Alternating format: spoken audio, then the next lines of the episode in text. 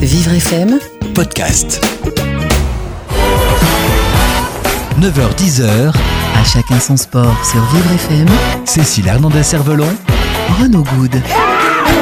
À chacun son sport, bienvenue à tous. On se retrouve euh, depuis Paris. Voilà, euh, Rio c'est terminé. J'espère que vous, qu'on vous a fait vivre les Jeux euh, de belle manière. Aujourd'hui, on reçoit un champion paralympique, Yannick Ifebe, en escrime fauteuil. Il va tout nous raconter sur sa dizaine paralympique et puis sur son parcours aussi. J'ai Valentin Mailleux qui euh, s'est invité. Il voulait euh, prolonger son séjour euh, Carioca. Et puis on aura également Damien Seguin à la voile et Julien Héricourt. Bref, on fait un petit peu le bilan de ces Jeux paralympiques. C'est parti pour à chacun son sport. À chacun son sport avec la fondation FDJ.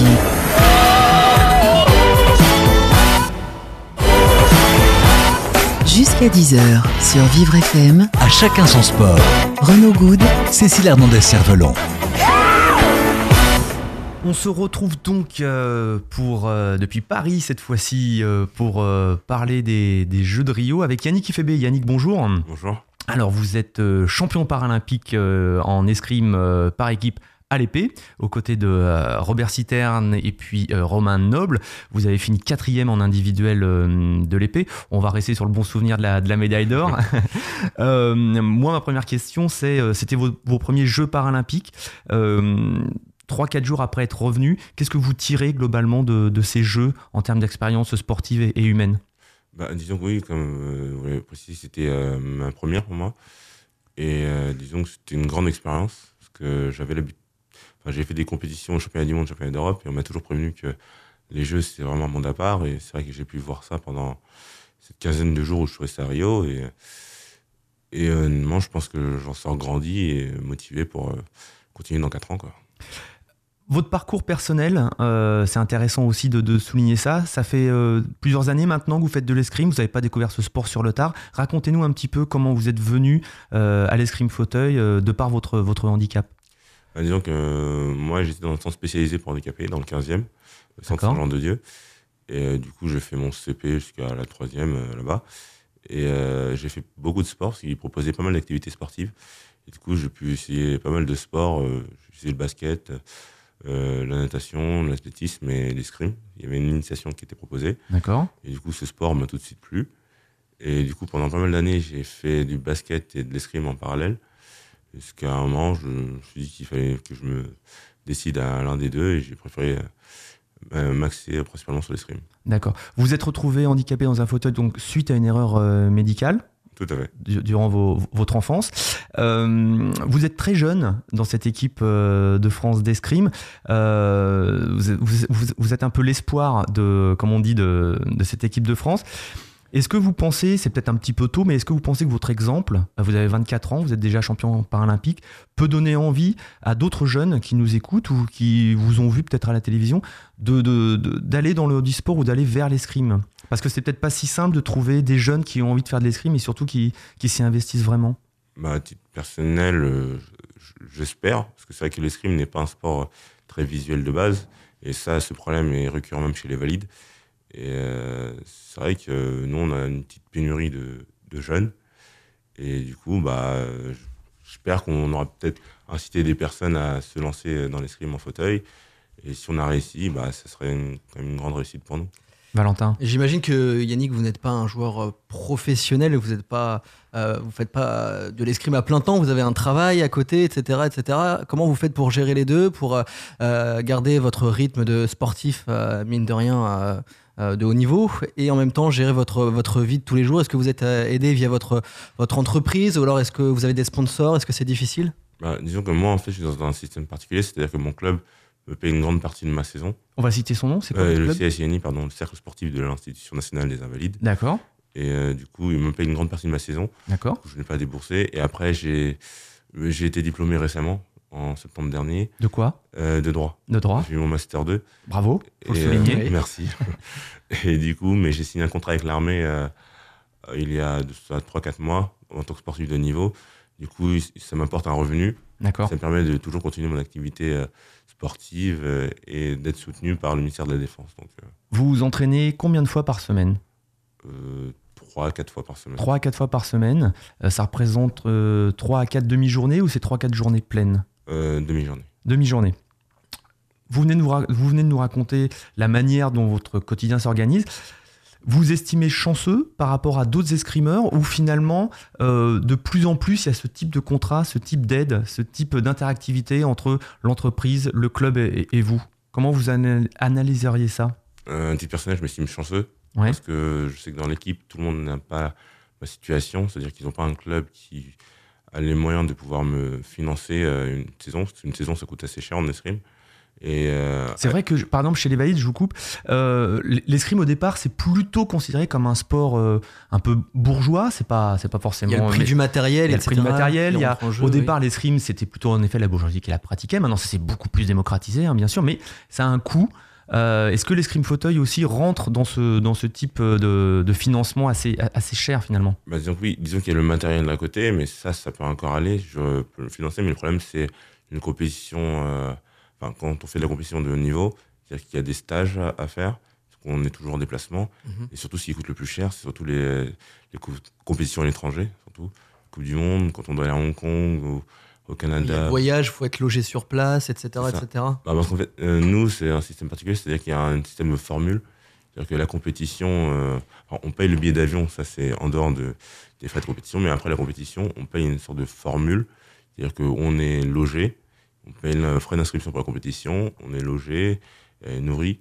Et du coup, bah, toute cette formule, ça peut coûter cher si on rajoute le prix du billet euh, Bien sûr. avec. On va revenir au côté sportif. Euh, quelles sont les qualités euh, premières pour être un, un bon escrimeur euh, En fauteuil. En fauteuil. Euh, alors c'est vrai qu'il y a d'autres pratiques d'escrime hein, qui ne sont pas en fauteuil, mais elles ne sont pas, euh, Jeux paralympiques. elles sont pas aux Jeux paralympiques. Euh, donc l'escrime en fauteuil. Euh, quelles sont les qualités premières? Il faut euh, beaucoup de concentration, le mental, le physique, la patience? Euh, je pense qu'il faut euh, avoir un bon temps de réaction.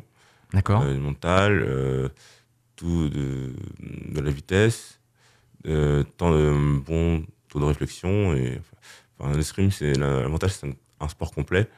Et euh, du coup, c'est, on arrive toujours à trouver. euh, C'est intéressant ce que vous dites, un sport complet, parce que c'est vrai, on n'a pas tellement, on se dit bon, l'escrime finalement, euh, c'est pas tellement physique, on est face à face, il suffit juste de trouver la, la bonne parade, la bonne touche. Racontez-nous pourquoi c'est un sport complet. bah, c'est un sport complet parce qu'il allie la, la- la réflexion. C'est-à-dire que c'est Ouais. un sport où il faut, faut réfléchir. Il y a de la tactique. Hein. la tactique aussi. Mhm. Et surtout, il faut un temps de réaction assez, assez rapide, parce qu'on est, on a une distance assez proche, et disons que la moindre erreur de, de, de réflexion réaction peut être sanctionnée directement. Et euh, c'est un sport de précision, évidemment. Et euh, c'est ça qui en fait l'un des, l'un des plus beaux sports pour moi, et un sport complet. Est-ce que vous diriez que, que n'importe qui, n'importe quel enfant, jeune, moins jeune, euh, qui a vu les compétitions, qui les a suivies sur Vivre FM ou bien à la télévision, euh, qui a vu euh, votre médaille d'or et qui voudrait se lancer dans l'escrime, peu importe son handicap, peut accéder à l'escrime? Oui, après, après bien évidemment, c'est en fonction du handicap, on- tout n'est pas possible non plus, parce qu'en escrime, malheureusement, toutes les compétitions ne sont pas ouvertes à tout type de handicap. Par exemple, au jeu, il n'y a que deux catégories sur trois. Ouais. Et euh, du coup, mais C'est quoi la, c'est quoi la troisième pardon, catégorie oui, euh, c'est il y a catégorie C pour les tétraplégies. D'accord. Et au jeu, il y a la catégorie B et A. B, c'est sans équilibre euh, du tronc, sans abdos, comme moi. D'accord. Catégorie A, c'est avec l'équipe du tronc et, et les abdos, c'est en général les amputés, les hémiplégiques ou les IMC. Donc du coup, et au jeu ne sont représentés que le catégorie A et B. Mais après, ça n'empêche pas qu'on peut très bien s'épanouir dans l'escrime sans forcément euh, euh, euh, faire une carrière de haut niveau. L'escrime, c'est ouvert à tous. Est-ce que dans votre club, euh, ou peut-être ailleurs, vous avez déjà vu peut-être le futur Yannick Ifebe, c'est-à-dire le, le petit gamin qui commence à faire de l'escrime fauteuil? Est-ce qu'il y, a la- y, y a relève derrière? Dans mon club, malheureusement, non. Euh, enfin, il n'y a pas de, de jeunes. Il y a de la relève, mais qui sont déjà en âge, euh, enfin, un âge mûr, enfin, dans la ah ouais. entre 20 et 30 ans. Mais c'est vrai que dans mon club, il n'y a, enfin, pas beaucoup de personnes qui ont commencé comme moi entre 8 et 10 ans l'escrime. Ce qu'il faut dire, c'est quand même un sport qu'on peut pratiquer jusqu'à jusqu'à très âgé, si je puis me permettre. Euh, on a l'exemple de Robert Citerne, par exemple, hein, qui a été médaillé d'or avec vous, qui a, qui a plus de 50 ans maintenant. Il a fait ses premiers jeux en 1988. À Séoul, voilà. Donc, euh, c'est pas faut pas forcément être, euh, être tout jeune pour pouvoir se lancer et être euh, l'un des futurs champions paralympiques. Euh, c'est accessible à- pratiquement à, à- à tout âge. C'est ce qu'il faut dire. Ouais, c'est un des avantages de l'escrime, c'est-à-dire que même chez les valides, il y en a qui ont entre 40 et 45, qui par exemple le deuxième chez les valides euh, à l'épée, il a 41 ans, et du coup, l'escrime est l'un des sports qu'on peut pratiquer euh, même euh, après la trentaine et la quarantaine. C'est l'un des avantages de ce sport. Alors on va revenir sur votre finale par équipe où il y a eu un sacré rebondissement. Déjà, vous êtes tombé sur les Chinois. Les Chinois qui, il y a 8 ans, euh, on va dire, euh, ne connaissaient pratiquement pas les Dream Fauteuils. Il y a 4 ans, ils avaient monté le bout de leur nez. Cette année, ils ont vraiment été là. D'ailleurs, euh, c'est la nation qui a remporté le, plus de médailles d'or et de médailles au total, plus de 250 hein, sur- au tableau des médailles en, général. Racontez-nous comment vous avez vécu ce moment. Il y a égalité, il y a non-combativité, on va, va pas rentrer dans les détails. Il y a non-combativité des deux derniers tireurs, dont Romain Noble. Il n'y a pas égalité à ce moment-là. Il n'y a pas égalité Les à ce moment-là. Voilà, il y a non-combativité. L'arbitre décide d'une minute d'extra time, on va dire de prolongation, et à la fin de cette minute, celui qui a le plus de touches a gagné. Sauf Ouais. que s'il y a match nul, il y a un tirage au sort qui a été effectué au préalable Et qui a été qui est tourné dans notre avantage. qui désigne la France au cas où. Euh, à 8 secondes de la fin, Romain Noble met la dernière touche d'égalité. Comment vous, vous vivez ce moment-là où vous vous dites, bah finalement, ça y est, peut-être le titre euh, nous arrive Bah, disons qu'on s'est dit qu'il restait 3 secondes quand Romain a mis la, la touche pour avoir une égalité. On s'est dit, là, il va falloir euh, serrer les fesses, entre guillemets. Et euh, parce que le- on pensait que le Chinois euh, enfin, allait attaquer, allait tout donner. Ouais, elle, est- elle est se lancer voilà, à l'assaut de, de- que- de Romain. Et Romain allait tout faire pour défendre. Ça, on n'avait pas de. On croyait très bien en lui. Et c'est vrai qu'à 3 secondes, on voit le Chinois reculer. Et c'est là on s'est dit. Bah, Il se passe plus rien pendant trois. Oui, on ça. se demande même, Oui. nous, euh, en tribune de presse, on n'a pas vraiment compris, mais on se rend compte euh, finalement que les Chinois, eux aussi, ne comprennent pas et Ils ne ont- connaissaient même pas la règle, en Oui, fait, on a l'impression. Ils n'ont pas compris la règle. Et en fait, même Romain nous a dit que sous son masque, il s'est dit, mais qu'est-ce qu'il fait Ah ouais, ouais. Et du coup, c'est là on s'est dit, bah ouais, le titre est là. Et du coup, même les Chinois, bon, comme vous avez pu le voir, étaient enfin, complètement perdus à la fin de, à la fin du match, parce qu'ils avaient, en fait, ils n'avaient pas compris la règle. Et donc là, une- quand c'est le, gong, c'est le cas de le dire, euh, c'est l'explosion, C'est la libération. c'est la libération. Ça. Ça rattrape votre quatrième place en individuel où on vous avait vu très déçu à la suite de cette défaite pour le- la médaille de bronze? Oui, bien sûr, parce que disons que nous, l'escrime, c'est un peu comme le judo, c'est-à-dire que il y a toujours deux troisième places en, en championnat du monde, Coupe du monde, championnat d'Europe. C'est vrai qu'il y a qu'au jeu. D'accord, c'est-à-dire qu'au championnat du monde, on dispute pas la troisième place. Tout À partir du moment où on est en demi-finale. Ouais, dans toutes les compétitions, c'est comme ça. D'accord. Dans toutes les compétitions, euh, si on est en demi-finale, on a une médaille assurée. Si on perd en demi, on a une médaille de bronze. C'est vrai que, bah, c'est vrai que par contre, au jeu, bah, on tire à la troisième place. Et c'est vrai que moi, j'avais pas l'habitude et euh, c'est vrai que c'est très, c'est très déroutant. Mais après, je, je me suis tout donné pour l'équipe et c'est vrai qu'on finit sur une bonne note. Avec une Marseillaise euh, en prime. Tout à fait. On est avec Yannick Ifébé ce matin sur À chacun son sport. On se retrouve tout de suite.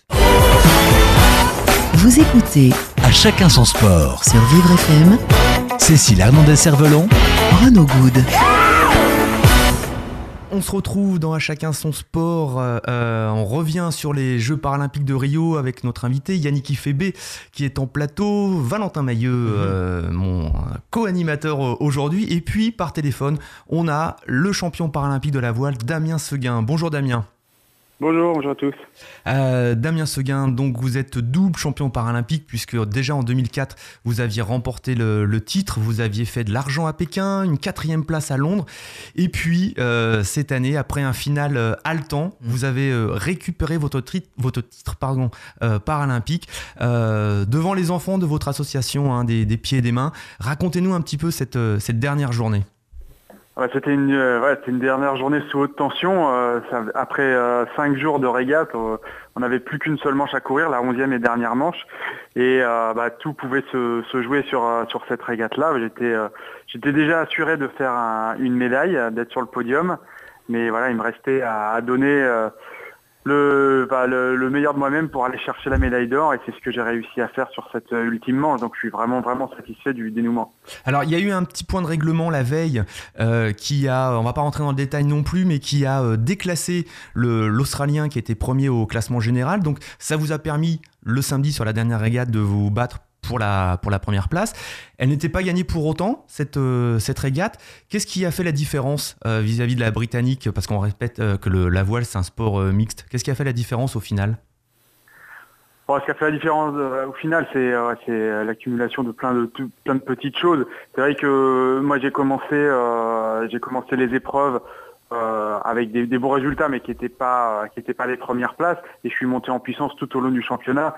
La Britannique, elle a eu, elle a eu un peu la courbe inverse. Elle a commencé très fort, et puis plus ça allait, plus on voyait qu'elle avait du mal à tenir le rythme. Euh, des, des, leaders donc euh, de, voilà après euh, j'ai bien mené mon ma barque, hein, comme vous direz. Euh, ouais. Je l'ai mise sous pression vraiment sur cette dernière manche et elle, a, elle, fait, elle réalise sa plus mauvaise manche euh, à ce moment-là. Donc je pense que comme l'Australien la veille, qui, euh, qui est disqualifié sur un point de règlement, mais parce qu'il fait une faute, euh, il fait une très grosse faute sur l'eau, euh, lui aussi avait du mal à, tenir cette pression-là. Et, je pense qu'au final, bah, j'ai réussi à être le plus régulier sur les manches, à avoir psychologiquement le mieux abordé aussi euh, cette finale. Et, voilà, donc ça a tourné en ma faveur, mais c'est grâce à l'expérience que j'ai accumulée, aussi, aussi grâce à à la, à la, faute des autres. C'est euh, comme ça que ça joue en voile tout le temps. Vous parlez du côté euh, psychologique, Damien Seguin. Euh, Est-ce que vous avez repensé euh, pendant toutes ces régates, euh, pendant toute cette semaine à Rio, à cette quatrième place à Londres il y a quatre ans qui avait été très amère pour vous, et puis également le fait que c'était la dernière de la voile à, à Rio aux Jeux paralympiques. Est-ce que tout ça a, a joué entre, à votre faveur, a été une force supplémentaire pour vous? Ah, c'est sûr que la quatrième place à Londres, elle a, laissé des, traces. Hein. Euh, c'était une grosse déception. Euh, voilà, pour rappel, j'avais été euh, moi éliminé, disqualifié sur une manche et ça m'avait un peu sorti de, mon championnat. Psychologiquement, j'avais eu du mal à passer au-dessus. et donc voilà, depuis quatre ans, j'ai travaillé un peu sur mes points faibles. et bah, paradoxalement, c'est sur ces points faibles que j'ai travaillé que j'arrive à gagner cette nouvelle médaille d'or. Donc comme quoi le travail a été bien réalisé. Et, euh, et, voilà. Après, euh, c'est sûr que les, Jeux de Rio, c'est les derniers Jeux pour la voile paralympique. en tout cas, on sera pas représenté en 2020 à Tokyo. On espère pouvoir re redevenir discipline paralympique pour 2024, en espérant que ces Jeux soient à Paris. Mais euh, voilà, donc ça se trouve, je suis le dernier champion paralympique dans cette catégorie. Euh, j'espère pas, j'espère qu'il y en aura d'autres derrière, ça veut dire qu'on sera revenu au programme. Mais ça, ce, ce, dernier titre paralympique ne signifie pas hein, euh, la fin de votre carrière, parce qu'il faut bien préciser, hein, Damien Seguin, que vous avez deux carrières en parallèle. Vous avez votre carrière paralympique avec, euh, on vient de le dire, un palmarès exceptionnel, et puis vous faites de la course au large également euh, avec les valides. Vous avez fait la route du Rhum, vous avez fait plein d'autres courses. Vous avez participé dernièrement au Tour de France euh, à la voile avec votre, votre bateau sous la fondation FDJ des pieds et des mains. donc il y a encore plein plein de choses à, vous, à faire pour vous dans, dans le futur. Ah oui, oui, c'est sûr que je ne vais pas arrêter de naviguer demain. Euh, il, voilà, il y a plein de projets euh, encore devant moi. Voilà, il y a, j'ai envie de continuer ma carrière en course au large avec des belles courses, comme vous disiez, la route du Rhum, euh, viser un Vendée Globe en 2020. D'accord. Donc voilà, j'ai encore voilà, il y a beaucoup de travail, il y a beaucoup de projets euh, et voilà, moi je franchement, je, ma passion c'est la voile, euh, c'est d'être sur l'eau et je vais vraiment continuer à me donner les moyens de performer aussi euh, aussi dans la course large. Comme le disait Renaud euh, lors de cette dernière régate notamment, on a vu euh, plein plein d'enfants handicapés de votre association comme les autres présents euh, présents pas loin de pas loin de Copacabana sur la plage pour vous soutenir. on a fait on a vu pas mal de, de, photos de cet événement. Est-ce que c'était important pour vous qu'ils soient là et qu'ils puissent venir jusqu'à Rio? Et présentez-nous aussi un peu votre association. Oui, euh, c'était important qu'il soit là. Oui, voilà. Pour revenir un peu en arrière, l'association des pieds et des mains, je l'ai créée en, fin 2004 après euh, après ma première médaille d'or à Athènes. Le but, c'est de c'est de faire parler de, de, des sports nautiques, faire découvrir ces, ces, ces, magnifiques sports à des enfants qui sont atteints de handicap. Donc, on a mis en place un certain nombre d'aides. Et, euh, et, sur ces Jeux de Rio, voilà, on avait sélectionné 13, euh, 13 enfants qui sont atteints de différents types de handicap. Il y en a certains pour qui euh, qui était, euh, tétraplégique, donc pas facile à déplacer, mais voilà, c'était un challenge pour l'association. Et ils étaient tous là sur la plage euh, pour m'encourager. Ils sont allés voir aussi d'autres sports, donc voilà, on leur a mis des étoiles dans les yeux pendant ces 15 jours. Et, moi, j'étais vraiment content qu'ils soient là parce que ça, ça, donne vraiment un sens et un relief à, cette victoire et j'avais vraiment envie de le partager avec eux et, je pense qu'ils vont en garder un souvenir superbe et, et moi aussi d'ailleurs. Yannick Ifebe, quand on est dans son sport, quand on est dans sa bulle, est-ce qu'on a le temps de regarder les autres sports et d'aller soutenir les, les copains? Est-ce que la, la, victoire de Damien Seguin, vous avez pu la suivre un petit peu à distance ou, ou, ou de près? Bah, Le problème, c'est que la voile, c'était un peu en même temps que l'escrime, et du coup, on devait soutenir les coéquipiers, évidemment, même si on n'était pas euh, sur la piste. Mais c'est vrai qu'après, nous, on s'entraînait quasiment tous les jours. Et du coup, notre entraîneur n'était pas vraiment motivé pour qu'on aille. Euh, D'accord. Mais on s'y tient au courant, peut-être, euh, Oui, vis-à-vis d'Internet, les réseaux sociaux Oui, euh bien sûr, on suit euh, évidemment les autres sports, parce qu'on reste quand même une délégation française et on reste quand même unis. Mais on- j'ai eu le temps du personnel d'aller voir le- un match de basket de l'équipe de France. D'accord. France-Chine. Et euh, sinon, après, on se tient on est au courant avec l'application euh, de tous les résultats sportifs. Damien, vous avez pu suivre, je vous retourne la question, le, le parcours un peu d'Yannick Ifebe en escrime ou peut-être d'autres d'autres sportifs de la délégation? Sachant que vous, Damien, je crois que vous n'étiez même pas au village en plus euh, paralympique. hein. La voile, souvent, vous êtes un petit peu expatrié un petit peu plus loin euh, dans, dans ces villes qui, qui accueillent les Jeux paralympiques. Ouais, c'est vrai qu'on n'était pas tout proche euh, du village euh, paralympique et, et on était un peu excentré des autres disciplines. Mais voilà, moi j'avais eu, euh, j'avais eu la chance en 2012 euh, et l'honneur d'être le, le porte-drapeau de la délégation française. Donc, euh, voilà, je suis sensible vraiment aux résultats des autres. J'ai suivi et je les ai soutenus du mieux que j'ai pu. Et malheureusement, voilà, mes régates euh, ont duré six jours, donc j'ai pas pu me déplacer. euh, Bien sûr. à, à Barra voir les voir les autres épreuves mais voilà j'étais au courant des résultats euh, des déceptions aussi parce que malheureusement il y en a eu, quelques-unes aussi mais voilà j'étais je fais partie de cette équipe de France je pense qu'on a vécu ensemble des jeux extraordinaires et, et au final on réussit par faire un, résultat collectif très intéressant qui est vraiment encourageant pour la suite Est-ce que le fait que la voile paralympique euh, ne soit plus au programme des Jeux de Tokyo en 2020, ça reviendra peut-être en, en 2024, euh, mais ce n'est pas sûr, bien sûr. Euh, Est-ce que ça peut porter un coup d'arrêt à la pratique de la voile handisport en France? Non, je pense, je pense pas. Je pense que la, la pratique du handivoile, euh, elle, elle est toujours sur une pente ascendante et il n'y a pas que les jeux, euh, euh, même si c'est c'est- certainement la plus belle des compétitions, il reste quand même un circuit international très intéressant avec des coupes du monde, avec euh, championnat du monde, euh, championnat d'Europe. Donc voilà, il y, a un, calendrier qui est assez dense et euh, les, jeunes qu'il y a aujourd'hui dans, les structures qui, sont orientées vers le haut niveau, ils, ils ont quand même de quoi progresser. Et puis moi, je vais les aider vraiment dans ce sens-là. Donc, euh, euh, bien sûr qu'on va œuvrer et qu'on va espérer que la voile revienne sur pour des Jeux paralympiques. Mais, euh, mais voilà, ils ont leurs armes à faire aussi sur les sur ces différentes compétitions et je suis persuadé que le niveau va continuer à augmenter euh, en, euh, en voile et puis, plus généralement sur les Jeux paralympiques. Est-ce qu'on a suivi un petit peu votre, votre médaille d'or à la Guadeloupe, Damien? Est-ce que vous avez eu des, des échos un petit peu dans les journaux, etc. Votre, votre famille, vos amis là-bas présents sur place? Ouais, je sais. euh, bah, je sais que ma famille présente là-bas m'a suivi tous les jours. J'ai aussi beaucoup d'amis. La presse locale aussi a bien relayé euh, les différents résultats. Donc, euh, bah, je, suis, vraiment content. C'est là-bas que moi j'ai appris à faire de la voile. C'est là-bas que tout a commencé, on peut dire. Et voilà, je sais qu'ils étaient fiers euh, de, de cette belle médaille. Et c'est vrai que je dois la dédicacer à, à tellement de personnes que, euh, que voilà, c'est c'est super de se sentir soutenu comme ça. Quoi. Ce qui est pratique en plus, c'est qu'il n'y avait pas beaucoup de décalage horaire pour le coup avec la Guadeloupe. Ah non, ça c'est vrai que cette année c'était plutôt pratique. Merci beaucoup Damien Seguin, encore bravo et euh, on vous retrouve très rapidement sur, euh, sur des courses au large et puis on, on- on suivra votre parcours avec, euh, avec grand intérêt. Avec plaisir, merci beaucoup. Merci beaucoup. Donc Damien Seguin euh, qui euh, conclut sa carrière paralympique avec une très belle euh, médaille. Et puis on a parlé de euh, la fondation FDJ, de la Fondation française des Jeux qui soutenait son bateau. On va rappeler également que la FDJ, qui est un peu le, le partenaire de l'émission, euh, avait soutenu plusieurs athlètes de la délégation tricolore.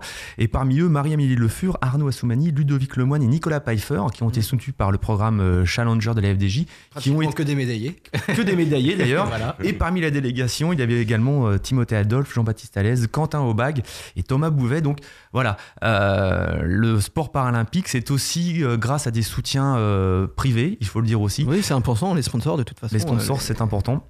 Et c'était important de le souligner. On se retrouve tout de suite et on aura Julien Héricourt, directeur sportif de L'Athlé Handisport qui, qui, sur les 28 médailles du bilan français, en a rapporté 9. C'est plutôt pas mal. À tout de suite. Jusqu'à 10h À chacun son sport.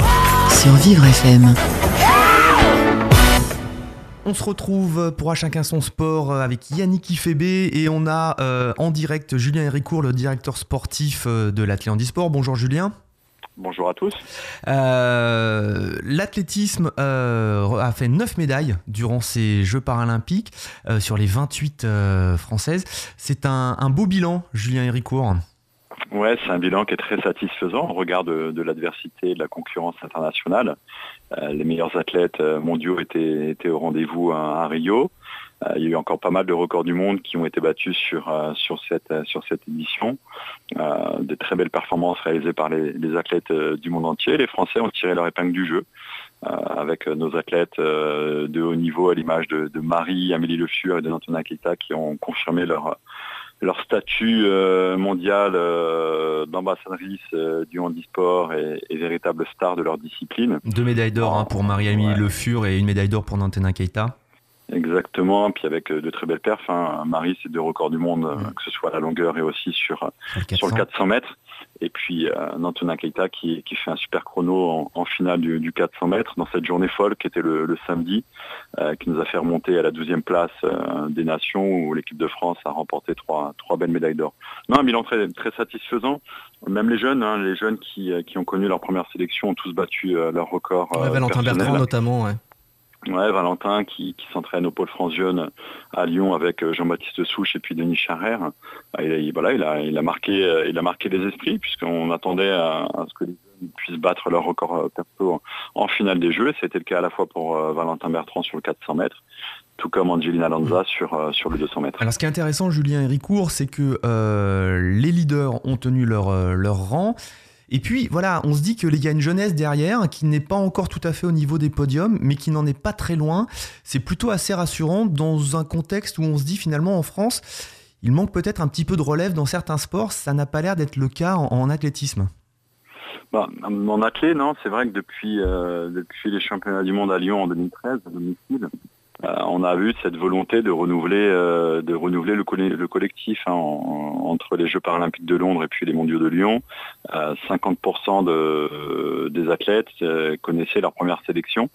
Euh, et euh, depuis, euh, bon, certains, euh, on les retrouve plus en équipe de France, mais Valentin, voilà, Bertrand, on en parlait tout à l'heure, euh, il avait connu sa première sélection à, Lyon, donc on essaye véritablement de, travailler aussi bien avec euh, euh, avec le pôle qui est formateur de, jeunes talents, Angelina et Valentin, mais aussi avec euh, un collectif euh, espoir euh, qu'on suit maintenant depuis de, nombreuses années, euh, avec Guénel Lanpetit puis Mathieu Defosse euh, aujourd'hui. Et c'est vrai que là on mise sur une génération d'athlètes pour 2020-2024. Euh, je suis sûr euh, qu'avec le travail qu'ils euh, font au quotidien, euh, l'encadrement fédéral et le suivi qui- qu'il y a derrière, euh, je suis convaincu qu'on les retrouvera au niveau euh, sur les podiums à, à Tokyo. Yannick Ifébé, euh, Julien Héricourt nous parle de collectif Espoir. Euh, comment ça s'organise euh, l'escrime fauteuil en France? Euh, Il y, a, y a des pôles Espoir, il y a des pôles d'entraînement ou c'est un peu chacun, dans son coin, dans son club et on se retrouve pour l'équipe de France? Euh, bah, disons qu'il y a, des... il y a un pôle, il y a un crèche par exemple à Châtenay-Malabry. D'accord, dans les Hauts-de-Seine Oui, où tu as une jeune, euh, une très bonne jeune espoir qui est là-bas.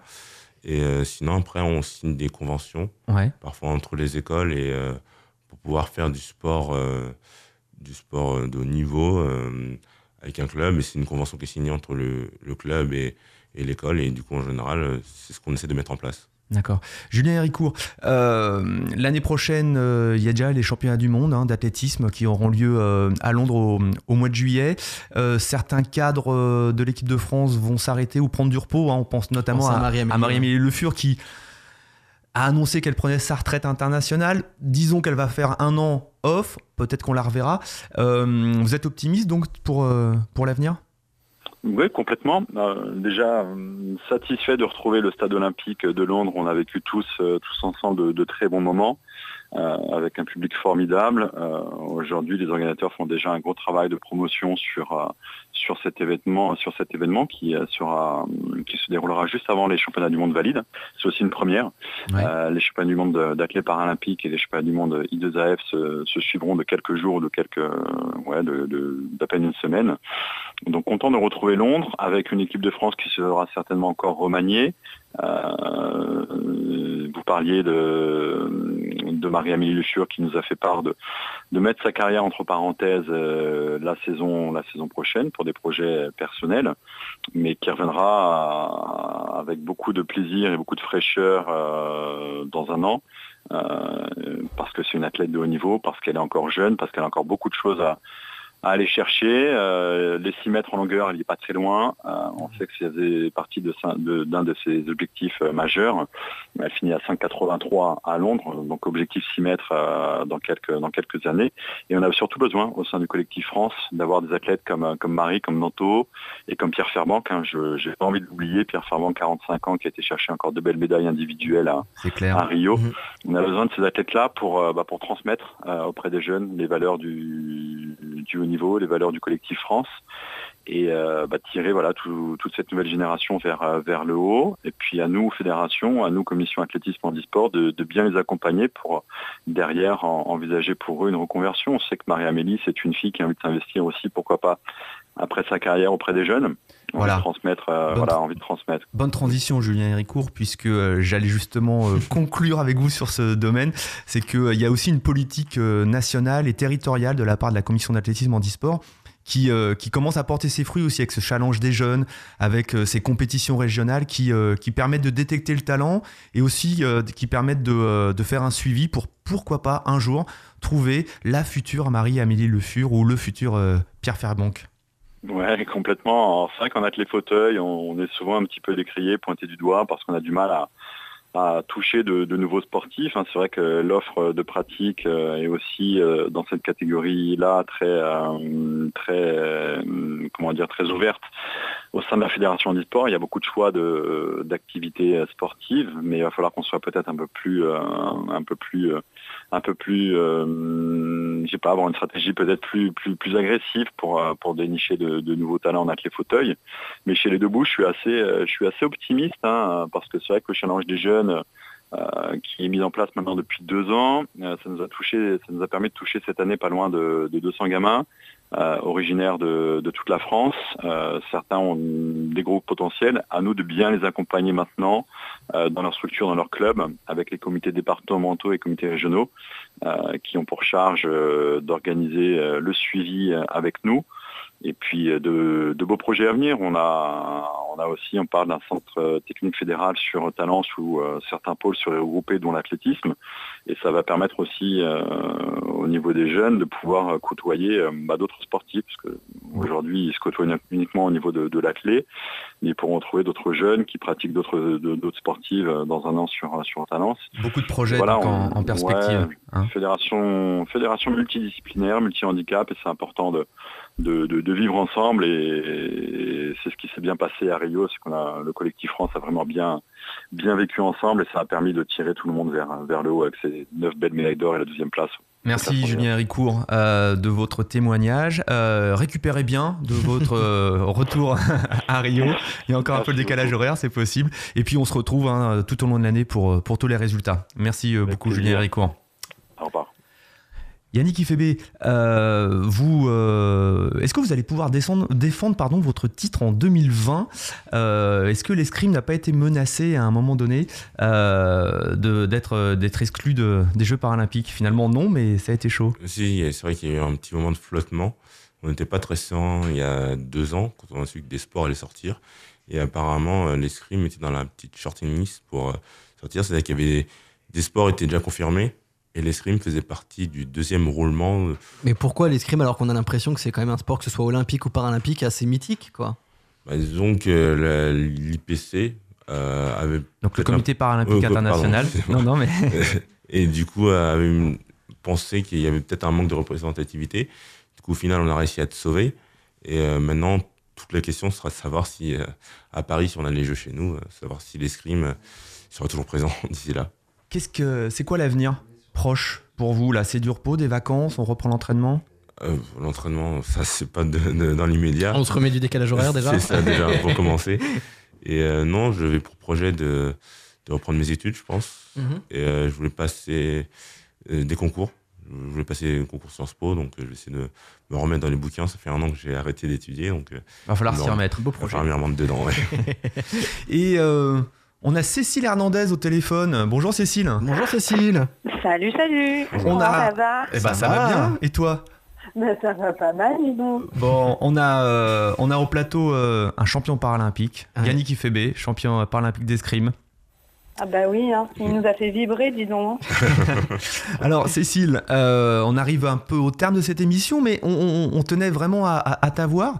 Euh, toi, on, s'est eu euh, il y a trois semaines de cela, tu étais en stage en Argentine pour, pour le, snowboard, et puis tu es de retour sur Paris. Comment toi, tu as vécu en Argentine, c'était peut-être un peu plus compliqué, mais du moins sur Paris, comment toi tu as vécu le parcours des, Français et peut-être des Jeux paralympiques en globalité?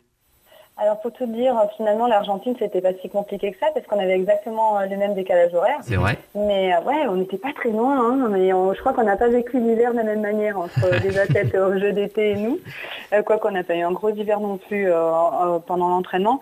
Mais en tout cas, bah, je l'ai vécu avec beaucoup d'émotion parce que pour moi, ça me rappelait aussi qu'il y a quatre ans, j'avais suivi tous ces athlètes. avant de passer du côté obscur de la force des athlètes, j'étais de l'autre côté obscur, c'était celui de la force des, des, des journalistes. Voilà. Donc, du coup, ça m'a rappelé plein de choses. Et puis voilà, on- nous, on avait envie, nous, je dis ça parce que j'étais pas toute seule non plus. euh, euh, j'étais avec l'équipe de France euh, de snowboard en du sport et on avait envie ben, que les athlètes des pays de marche pour nous donner la motive. Et puis on était émus. On avait envie de faire la même quand on voyait des médailles d'or euh, tomber. On n'avait pas envie de faire la même quand on voyait deux trois petites contre-performances. Mais voilà, on a vibré. Moi, je suis, moi, je suis toujours à fond. À fond derrière, euh, derrière tous les sports. Et alors justement, et alors on va dire que chaque fois ma fille revient tous les samedis sur le sujet, mais du coup ma fille qui, est, euh, qui a 9 ans, donc euh, eh ben, là, ça lui a donné envie de faire de l'escrime. Ben voilà. Voilà c'est parfait alors. Futur partenaire de Yannick qui fait bien. Voilà, et on va, on va essayer d'organiser euh, une démonstration entre Yannick Efebe et, et, et ta petite fille. Hein ça pourrait être, euh, ça pourrait Non, être amusant. ça, C'est ça ce qu'on attend. Ce qu'on attend, c'est que bah, vous, les athlètes, et grâce aux médias, eh ben, vous nous fassiez vibrer. Et de l'autre côté, euh, ce qu'on attend aussi, c'est que, hein, eh ben, qu'il y ait un retour, euh, un retour sur investissement, j'ai envie de dire, où ben, ça génère euh, des vocations, de l'envie. Et euh, ben, moi, quand ma fille, elle voit les Jeux paralympiques, alors que c'est une petite fille valide, et ben, et ben, quand elle me dit, ben, maman, j'ai envie de faire comme eux, et ben voilà, ma- match, ma chérie, bravo. On a gagné. Donc, voilà. Ouais, c'est clair. En tout cas, merci. Hein. Eh ben écoute, c'est nous qui te remercions Cécile de ton intervention. On se retrouvera plus longuement euh, dans les autres émissions. Là, ça, on a réussi à, à savoir, on a réussi à se caler, c'était déjà super. Merci Cécile, on, on- on te fait de bises et on se retrouve euh, la semaine prochaine. Ouais, bravo à tous et euh, bon week-end. Merci Bye bye. Merci Cécile. beaucoup. Yannick Ifebe, merci d'être euh, venu dans notre émission. Ça a été un, plaisir. un plaisir. Euh, on suivra votre actualité euh, dans les années qui viennent. J'ai parcouru un peu votre palmarès. À chaque fois que vous passez quelque part, il y a une médaille, voire un, voire un titre. hein. Donc il va falloir C'est continuer. quand la prochaine médaille alors Yannick bah, c'est quand j'aurai repris la compète. La prochaine grande compétition internationale, c'est l'année prochaine? Euh, non, on a une Coupe du Monde à- en novembre en Italie. D'accord. Je ferai pas, mais c'est un peu, c'est un peu juste après les Jeux quand sûr. ils vont poser. Sinon, on a une Coupe du Monde euh, courant février. Et il y a un championnat du monde, un championnat d'Europe Oui, l'année prochaine. euh, là, c'est championnat du monde et il y a des chances que ce soit à Rome euh, D'accord. euh, courant juin, juillet. Courant juin, juillet. Ok. Eh ben, on, on suivra votre actualité. Petite parenthèse, Rome, qui était ville candidate pour l'organisation des Jeux Olympiques et Paralympiques en 2024, a, euh, ren- l'éponge. a jeté l'éponge, a Mm. renoncé. Il ne reste plus que trois villes, Budapest, Los Angeles et Paris. Paris 2024. Voilà, Paris 2024 avec le bracelet que Valentin Maillot est tout fier de me montrer. on se retrouve la semaine prochaine et n'oubliez pas, hein, on sort de chez oui. soi, on se bouge un peu et puis euh, on se dit à la, semaine- à la semaine prochaine. Bon week-end. Bye bye. Vivre FM Podcast.